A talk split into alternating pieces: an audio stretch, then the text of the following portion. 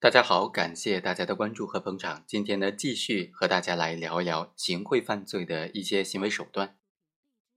在实践当中啊，其实有这样一种情况，就行为人呢，他是送银行卡作为一个行贿的方式，但是呢，他的卡送了之后，家里人不知道，或者他公司下属的员工不知道，结果就将这卡里面的钱通过存折的方式给取走了。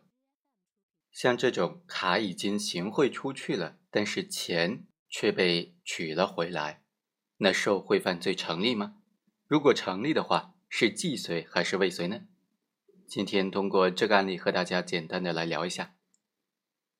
检察机关就指控某个路桥公司的总经理王某向某个官员行贿七十万元，构成单位行贿罪。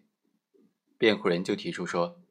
公诉机关指控的这七十万元的行贿啊，因为行贿款已经被公司的出纳支取出来了，而且支取的时间是送给袁某之前，还是送给这个官员袁某之后呢？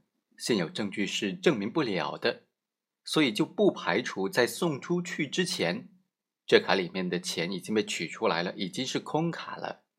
所以啊，根据疑罪从无的原则，本案。应当认定为这七十万元的行贿犯罪不成立。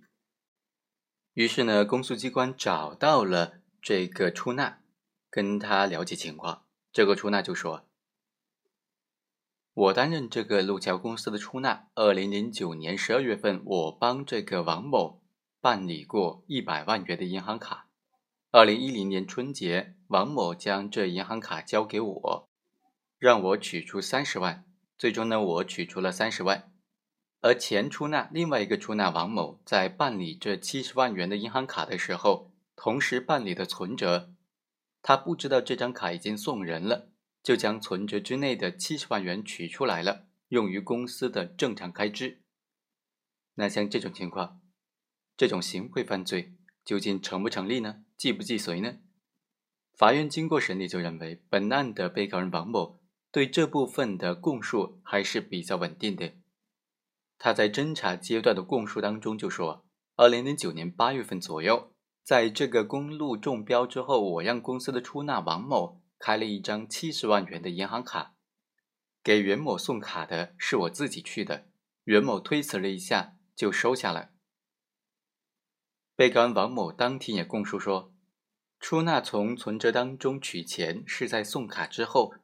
因为卡办出来两三天就给了这个官员袁某，而根据交易记录显示啊，二零零九年八月二十日这一天呢就开户存入了七十万元，二零零九年十月份就支出了七十万元，这些证据之间能够相互印证，足以证明王某在送卡的时候呢，这个钱还在卡内的，而且袁某确实收了，所以呢，行贿犯罪是已经既遂了的。